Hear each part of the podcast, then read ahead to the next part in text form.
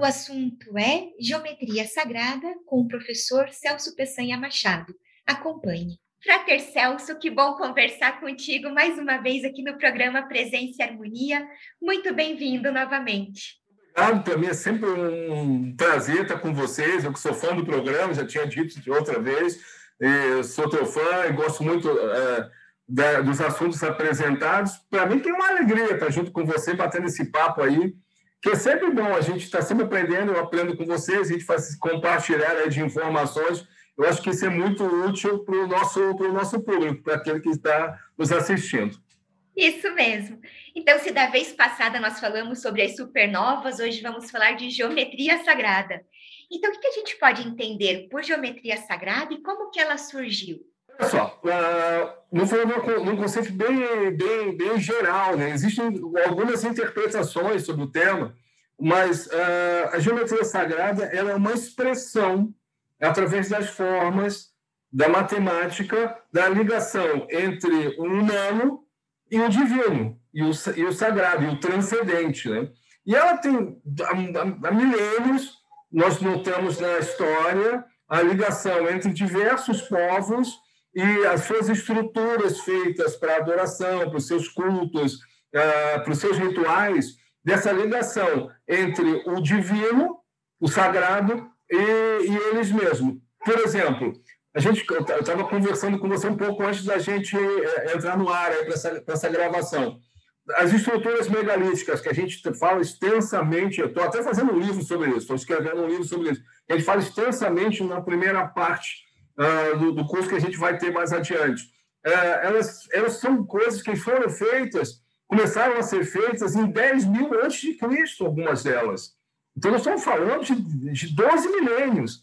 Então, já aqueles povos, eles, ao montar a sua estrutura, elas faziam uma ligação entre astronomia, astronomia, matemática e as, os, seus cultos, os seus cultos uh, de fertilidade, da sua, das suas crenças ligadas a isso. Então, é algo muito antigo que a gente percebe em inúmeras culturas. E há uma convergência, muitas vezes, de mesma abordagem por diversos povos distintos, ligados às estrelas do céu e às ideias dessas estrelas e a sua relação entre o indivíduo e a sua coletividade. Perfeito. E, Frater, qual é a importância da geometria sagrada para a harmonização de pessoas e ambientes? Se nós podemos dizer que a aplicabilidade correta das formas geométricas pode restaurar o equilíbrio físico, energético, psicológico e do ambiente em que vivemos. Podemos fazer um, uma, um programa inteiro sobre isso. Tá? Vou tentar ser o mais breve possível, porque isso é realmente uma pergunta bastante complexa. Eu vou me prender a dois aspectos, tá? De duas culturas, oriental mais oriental e mais ocidental, que, se bem que hoje nós não temos, estou falando da tradição, que a gente não tem mais essa, felizmente, nós não temos mais essa, essa divisão né, entre Oriente e Ocidente. É ótimo, mas só para a gente se situar historicamente. Existe uma tradição da, da cultura do Tao, do taoísmo, de fazer o equilíbrio, o equilíbrio das formas em casa, da estrutura. Por exemplo, Vou te dar um exemplo claro aqui da minha casa, onde eu estou. Tá? Ela não foi construída desse jeito, mas eu todo dia digo, puxa, que bom que foi construída. Ela é de frente para o nascer do sol. Eu estou na praia, né? Ela é de frente para o nascer do sol. Ela, ela, ela, ela, ela é desenhada nesse sentido leste-oeste. E isso me traz uma sensação de harmonia incrível. Isso me traz uma sensação de harmonia muito grande. E eu tenho também um jardim zen, eu tenho as minhas pedras, que eu gosto de colecionar pedras, eu tenho ali para quê? Eu me sinto em harmonia quando estou lidando com esses elementos. Então a gente pode estudar isso. Mas tem algo de muita influência na cultura ocidental que vem da Grécia, que é a relação entre o número de ouro, o Fi, né, o Fi, e as formas, e o que nós consideramos belo. Vou te contar uma experiência que eu já passei por ela e já fiz essa experiência várias vezes. Tá? Uh, por exemplo, tinha um grupo de pessoas Quanto mais gente, melhor. E as pessoas votam em quem consideram mais belo. As pessoas votam. Então, tu pega, faz um apanhado ali, e entre os quatro, cinco primeiros colocados, eu fiz isso quando estava estudando na graduação, e depois repeti isso aí várias vezes, experimento. E depois você tira as medidas dessa pessoa. a, a altura dividido pela altura do umbigo, o braço e o antebraço, o rosto e esse pedacinho aqui do nariz. E, incrivelmente, quanto mais belo nós achamos as pessoas, mais essa relação está próxima do 1,618, que é o FI. Nós temos naturalmente, tá? naturalmente, achar que esse número é harmônico, que ele é belo, que ele, ele nos traz essa, essa sensação. E esse número foi aplicado na, na arte, na geometria, na, na, no desenho do, do Partenon, lá em, na Acrópole de Atenas. Esse número está presente em ele e outras coisas que a gente vai ter oportunidade de falar, de citar ainda no decorrer da, desse nosso bate-papo. Então, é, é, são duas coisas muito interessantes quando a gente fala em harmonização. Todas elas advindas do quê? Da própria relação entre o que é natural e o homem, no sentido de humanidade, né? para as mulheres não ficarem chateadas. Quando falo homem, é humanidade, tá? que elementos compõem as obras da geometria sagrada? Olha, eu vou falar assim em linhas gerais. Existem padrões geométricos é, ligados a algumas estruturas religiosas. Vamos, mais, mais adiante a gente vai citar alguns mais especificamente. Tem as linhas que são descritas em livros sagrados, determinadas medidas que são, ah, que são é, expressas nos, em vários tempos, em várias construções, e existe uma outra corrente mais esotérica que considera determinados desenhos bastante ligados por um determinado simbolismo. Tudo isso é muito simbólico, né? E existe uma ligação entre geometria, misticismo, filosofia e religiosidade através dos séculos e em culturas diferentes?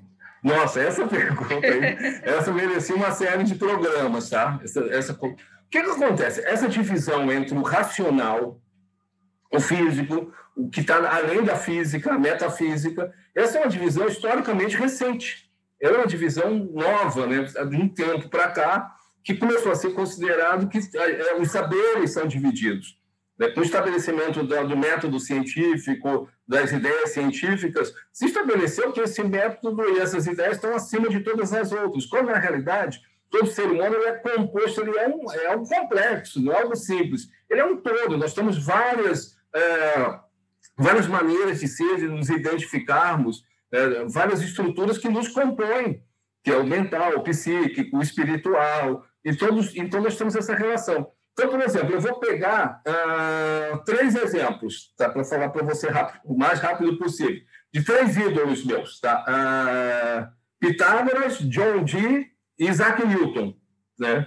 Pitágoras, é, ele, ele, ele não é um matemático, ele é um estudioso geral de várias teorias. Quando eu li Pitágoras a primeira vez, lá quando, dezenas de anos atrás, eu, eu enlouqueci com aquelas ideias dele, com aquela descoberta do número de ouro, uma relação dentro do pentagrama. Então, eu, eu realmente eu, eu pirei. E ele consegue ver as coisas, conseguia ver as coisas, dentro de um universo mais holístico, do todo, né? Na realidade, essa separação é, é mental nossa. São os homens que criaram isso aí artificialmente. John Dee, eu, eu viajei milhares de quilômetros, pra, eu, Celso, viajei milhares de quilômetros para ver os instrumentos que ele usava. Ele era um grande matemático, nem tão famoso assim, mas ele era conselheiro da primeira rainha Elizabeth, da Elizabeth I, e ele foi o cara que pensou o Império Britânico. John Dee foi o cara que imaginou, no ano de 1500 alguma coisa, o Império Britânico. E ele tinha uma bola de cristal, tinha um espelho de obsidiana, e bolou a chamada linguagem enoquiana de conversa com os anjos. E era matemático, sabe? Então, não, não tinha essa diferença. Isaac Newton, um, um, dos maiores cientistas, talvez um dos cinco maiores cientistas de todos os tempos, ele tinha, ele estudava, a, ele determinou a teoria da gravitação universal, ele, acert, ele calculou exatamente como é que os, os corpos se deslocam no universo, ele fez o cálculo diferencial integral, que é uma das minhas, das minhas principais áreas de atuação no, no ensino, que tudo que você conhece de tecnologia está ligado a isso. E ele é um estudioso, um cara que mergulhou profundamente em descobrir essas medidas dentro das Sagradas Escrituras. Ele, inclusive, ele calculou a data do apocalipse. O próximo apocalipse que a gente vai ver por aí vai ser calculado por, por Isaac Newton. Então, sabe, né? Realidade, eu não consigo, eu não consigo perceber essa divisão. me estendi demais nessa resposta, né? mas eu já imaginava que isso ia acontecer. tá ótimo. E que padrões matemáticos encontramos por trás da natureza e dos objetos físicos? Caramba, olha só. Se eu pegar a minha aliança aqui, se pegar essa minha aliança e dividir, e, e fazer a divisão entre a medida da circunferência e o diâmetro, que é uma linha que vai de um lado ao outro da circunferência e passa pelo centro dela, o diâmetro, eu vou achar um número π, 3,14, 15, 9, e assim por diante. Agora, se eu for do outro lado do universo, pegar a medida de algum círculo que tenha lá um planeta, um, uma estrela, alguma coisa, e fizer essa mesma divisão, eu vou achar essa, esse mesmo número. Entende? Então, tu começa a ficar pensando. A maior parte dos matemáticos pensa que nem eu. Embora não digam isso publicamente, mas existem pesquisas na área que, que demonstram isso. Poxa, o que está vendo aqui? Porque a pergunta é, é, isso acontece, ótimo, mas por que, que isso acontece? Então, a impressão que dá para muitos é que isso aí é uma realidade que foi escrita com uma, com, utilizando a matemática. Então, esse padrão a gente encontra com muita frequência. A gente encontra o φ, que eu falei antes, 1,618, em N formas naturais. Por exemplo, eu encontro essa relação dentro do meu corpo, como eu falei antes, que a gente pode fazer as medidas das pessoas, né? Quanto mais elas estão dentro dessa forma, mais bonitas elas são consideradas. E professor, geralmente quando a gente pesquisa sobre geometria sagrada, constantemente aparece a expressão, expressão a flor da vida. O que, que ela significa? É, é, esse desenho é algo que ele foge ao padrão de interpretação acadêmico. Ponto. Eu vou, eu vou, vou fazer uma explicação, uma explicação rápida aqui. Eu sou um cientista, eu, Celso, sou um cientista, um cara que estuda várias coisas, matemática, astronomia. Eu, eu, eu tenho determinadas regras que eu utilizo o método científico. Não tiro a validade de outras ideias, porque todo o meu discurso até agora que eu falei é que essas ideias são válidas também, mas nem sempre elas estão sujeitas à interpretação do método científico, o que não tira a validade delas. Eu, por exemplo, estudei durante muitos anos a Cabala.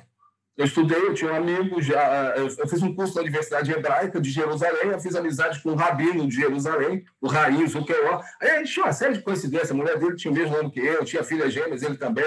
Aquilo foi fantástico, a gente ficou amigo e ele dirigia uma cidade chamada Halel, H-A-L-E-L. E se encontra os arquivos dela ainda, ele faleceu e a entidade acabou. Mas tem os arquivos dela em espanhol na rede que significa elevar, né? elevar-se em hebraico. E eu estudei um monte de coisa lá que não, eu não está nem no meu currículo. Se você olhar o meu currículo acadêmico, não está, porque isso foge. Isso é metafísica, isso é uma outra história.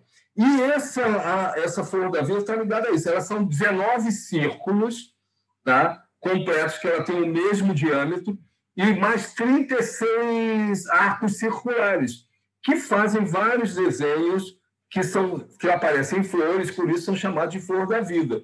E os que defendem o uso dela para meditação e para esse relaxamento, para essa, essa ligação, dizem que ela ajuda a isso. E há uma representação, por que eu falei em Cabala? Há uma representação da árvore da vida dentro desse, desse símbolo.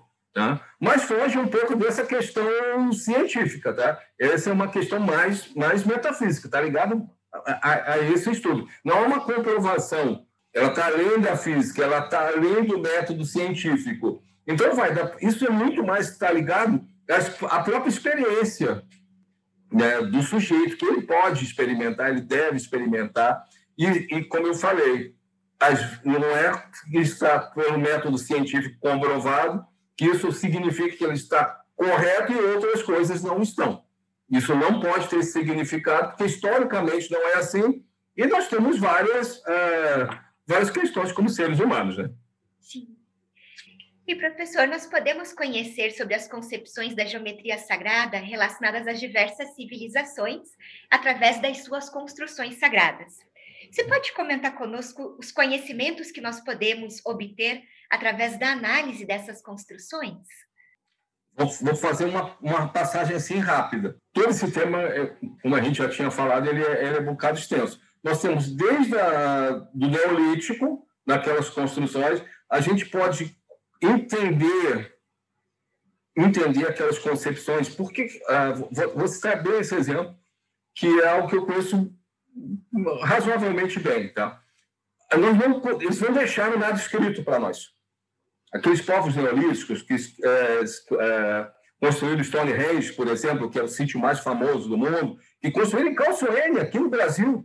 Nós temos um sítio desses aqui, aqui no, no norte do Brasil, é, que construíram isso, eles não deixaram nada escrito para nós. Mas nós conhecemos as tradições que lidaram com eles. Por exemplo, dos celtas, nas Ilhas Britânicas, por exemplo.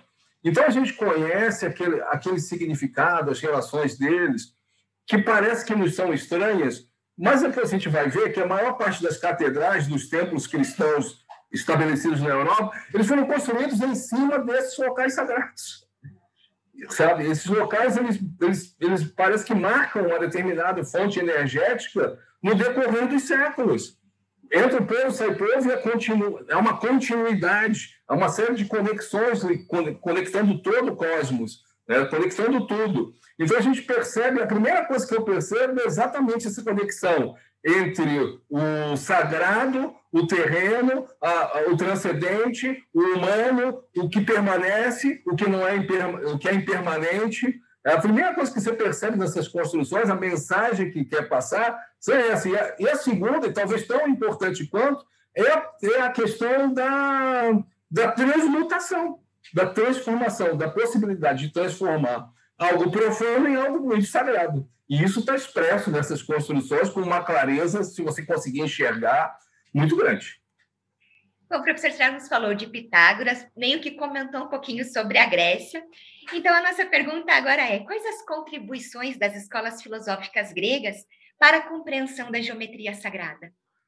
Porém, Pitágoras tem essas duas questões, né? Ah, é, é, essa questão importante do número de ouro, dessa relação que aparece para os pitagóricos no pentagrama. Né? Uh, quem tiver a possibilidade de fazer o nosso curso, já vou falar adiantado, eu, eu mostro matematicamente como é que se encontra esse número ali. Eu mostro a relação matemática no quadro. Pendurei um quadro e mostrei exatamente como é que é o raciocínio para encontrar esse número. Mas aí eu deixei para agora uma outra, uma outra questão, que é a seguinte: para os gregos, tá, Pitágoras já dizia, tudo são números.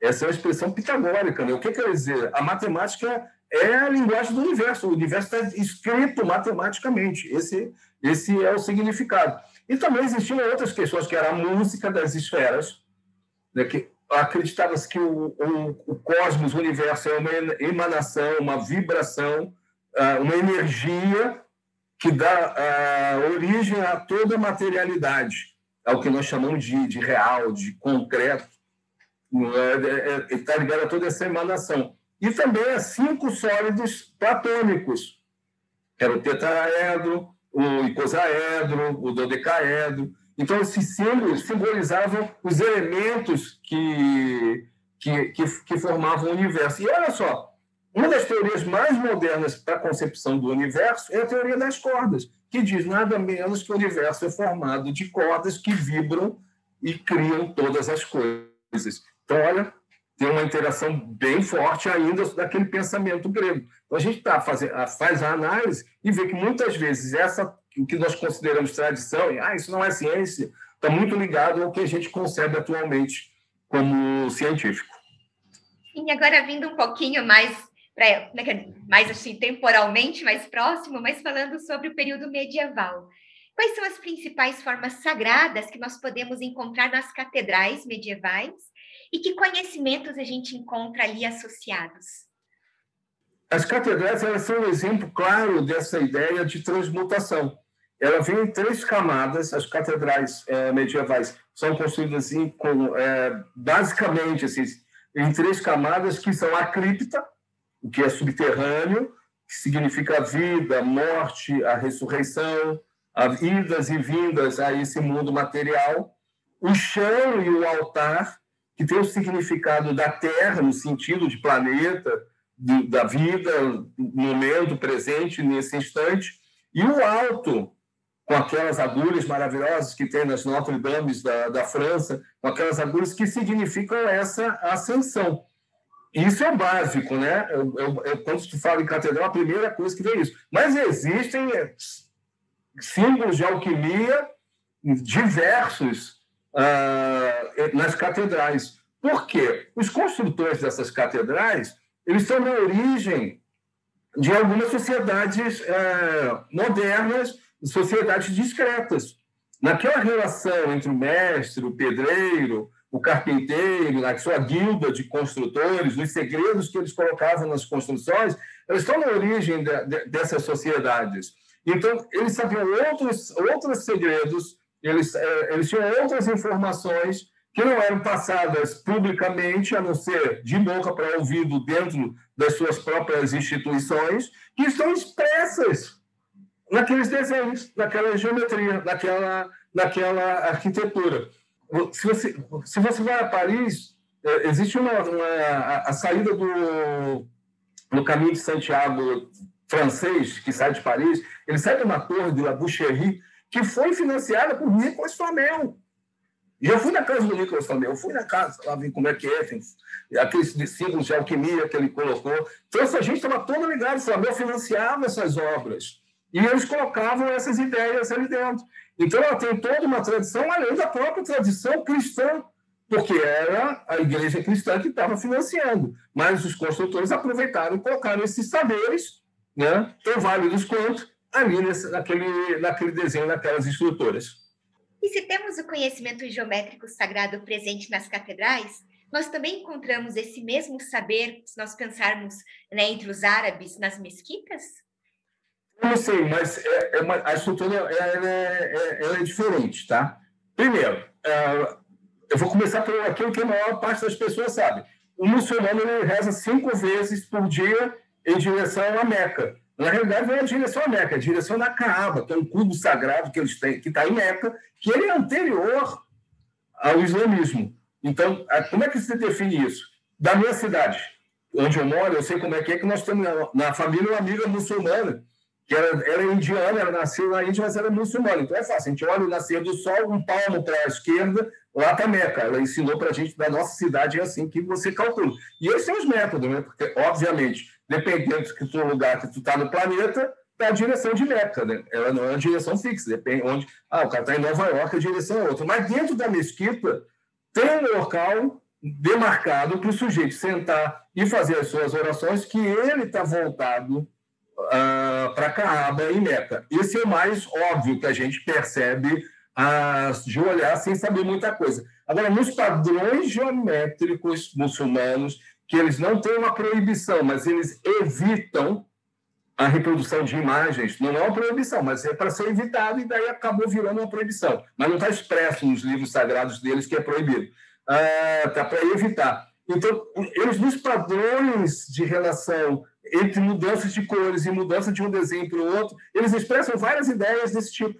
Então, a geometria sagrada das mesquitas e dos padrões árabes, dos arabescos, aqueles desenhos. Ah, eu tenho um tapete aqui está longe, eu tenho um tapete de oração, e eu ia mostrar para vocês agora. Naquilo ali, naqueles desenhos, naquelas transformações de um para o outro, ah, daquele, transformações até de cores, estão essas relações expressas ela, é, ela não é tão explícita, ela é mais implícita, aí precisa saber um pouquinho para poder compreender como é que se como é que essa, esse conhecimento está descrito ali.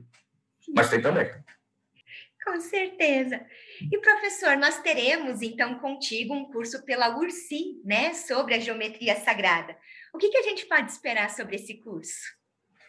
Muita, muita conversa sobre várias tradições, nós vamos falar sobre os, os megalitos, nós vamos mostrar esses números matematicamente, como é na Grécia. Vamos falar sobre a orientação das pirâmides do Egito. Vamos falar sobre os três templos, os grandes templos do judaísmo. O primeiro templo, o templo de Salomão. O segundo templo, que ainda tem só um pedaço dele que está de pé lá. E o terceiro templo, que está descrito no livro do Apocalipse, está descrito também pelo profeta é, Ezequiel que onde foi que Isaac Newton foi buscar as suas conclusões sobre qual é o tamanho do mundo.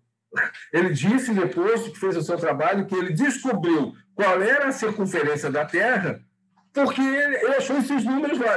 Olha, ninguém descobriu como. Eu tenho ter é, dedicado bastante tempo para isso. Então, nós vamos ver várias coisas desse tipo, bastante interessantes, sempre com esse fundamento. Nós estamos tratando de um curso de uma universidade, desse tratamento da questão científica, né? O que foi dito, o que está compro cientificamente comprovado, porque, por ser uma universidade, nós temos que estar atento a esse método. Mas vamos falar sobre o Islã, sobre os gregos, sobre os fractais, enfim, nós vamos dar um, uma, um, um passeio, uma volta gigantesca sobre, sobre esse assunto. Né? Então, é um curso que a gente começa agora dia 17 de maio, né, professor? Então, vai poder realmente fazer um grande passeio por grande dos, dos temas que nós tratamos aqui agora. Eu falo no curso, eu vou repetir agora. Às vezes, essas pessoas é, me perguntam ah, qual é a sua religião, o que, você acredita, e eu me, eu me coloco como sujeito que tem dificuldades para me definir, já tive facilidade. Hoje eu não saberia dizer, porque eu, eu admiro muito essa relação. Eu acho que essa relação ela transcende a denominação religiosa. Ela transcende isso. Quando você vê o sagrado, eu, por exemplo, eu tenho essa sensação que a minha alma se ajoelha diante dessa presença, independente qual é a denominação que nós estamos tratando. Enquanto tu vê uma roda do Dharma, a ideia das mandalas no budismo, edifícios que foram feitos baseados em mandalas, os templos japoneses, tudo isso a gente vai falar no curso, como é que eles foram construídos. Olha, não é possível que uma pessoa que se considera de mente aberta como eu, propenso a essa discussão, a esse debate e principalmente ao estudo dessas, dessas ideias, que não sinta essa presença, essa presença sagrada, essa vontade de, de ascender a algo, quem sabe, melhor do que a gente tem aqui nessa, nesse solo de catedral que a gente vive. Com certeza. Frater Celso, agradeço muito sua participação conosco, né? Aprendi muito contigo, como foi da outra vez. Muito obrigada. Ah, eu que agradeço a vocês. Fica aqui esse convite. Eu convido você que está assistindo a gente para participar de, desse curso. Eu tenho certeza que você vai, vai conseguir aprender várias coisas. E nós também, na interação com você, quando você interagir conosco, mandar, trazer suas ideias, o seu conhecimento, nós também, com certeza, estaremos aprendendo muito. Agradeço muito. Obrigado a você. Um grande abraço, paz profunda a todos. Obrigada, Frater. Aproveito para lembrar do nosso e-mail presenceharmonia.morte.org.br. É muito importante para nós essa via de comunicação que nós temos com você que nos assiste. Agradecemos a participação conosco hoje e até o nosso próximo encontro. Paz profunda!